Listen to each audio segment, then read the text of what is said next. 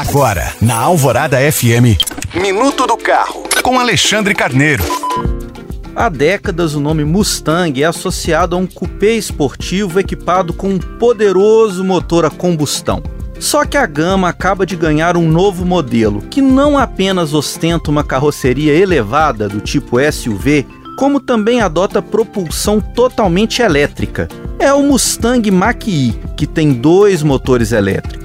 Juntos, eles desenvolvem 487 cavalos de potência. Já a autonomia, pelo padrão do Inmetro, chega a 379 quilômetros. A novidade traz ainda um interior luxuoso, revestido com materiais nobres como couro e suede e equipado com uma enorme central multimídia de 15,5 polegadas.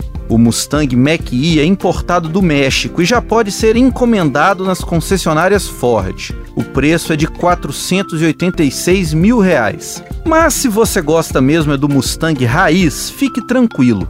A Ford já apresentou no exterior uma nova geração do coupé esportivo, que mantém o motor V8 a combustão e deve chegar ao país no ano que vem. Lembrando que você pode baixar esse e outros podcasts pelo site alvoradafm.com.br. Eu sou Alexandre Carneiro para a Rádio Alvorada.